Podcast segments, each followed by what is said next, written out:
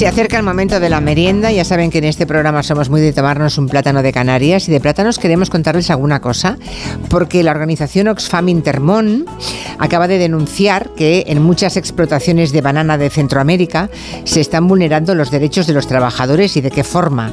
Y además están regando las plantaciones allí de banana con pesticidas que son tóxicos, que aquí están prohibidos. Pues que son tóxicos. Bueno, también eso lo han denunciado nuestros amigos de Plátano de Canarias, que además, claro, es que les hacen una competencia desleal con ese tipo de pesticidas. Es un tema gravísimo ya que esta fruta, la banana de Ecuador y de Costa Rica, no siempre cumple la normativa laboral y tampoco de salud pública. A menudo se está vendiendo en nuestro país a un precio más barato que el plátano de Canarias, que sí que cumple la ley de forma estricta. Oxfam ha grabado varios vídeos de, en Centroamérica y ha hablado con algunos de estos agricultores. Cuentan que las auditorías que pasan están manipuladas. Nosotros nos enteramos cuando hay una auditoría por el motivo de que empiezan a organizarse a papeles, que todo tiene que estar en orden, todo tiene que estar limpio. Eh, que los extinguidores, los basureros, o sea, todo tiene que estar impecable cuando llegan los auditores. En el momento que auditoría se va, todo vuelve a lo mismo.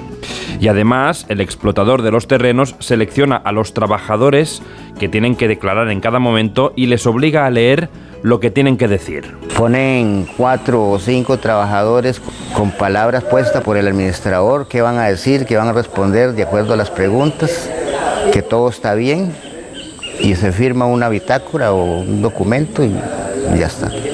Pero uno de los testimonios más sobrecogedores es el de un trabajador que graba en directo cómo le están fumigando desde una avioneta con pesticidas tóxicos. Compañeros, aquí tenemos el riego aéreo pasándonos por encima a todos. Hoy, vea, puramente me está pasando esa avioneta por encima, me ha hecho dos vuelos ya.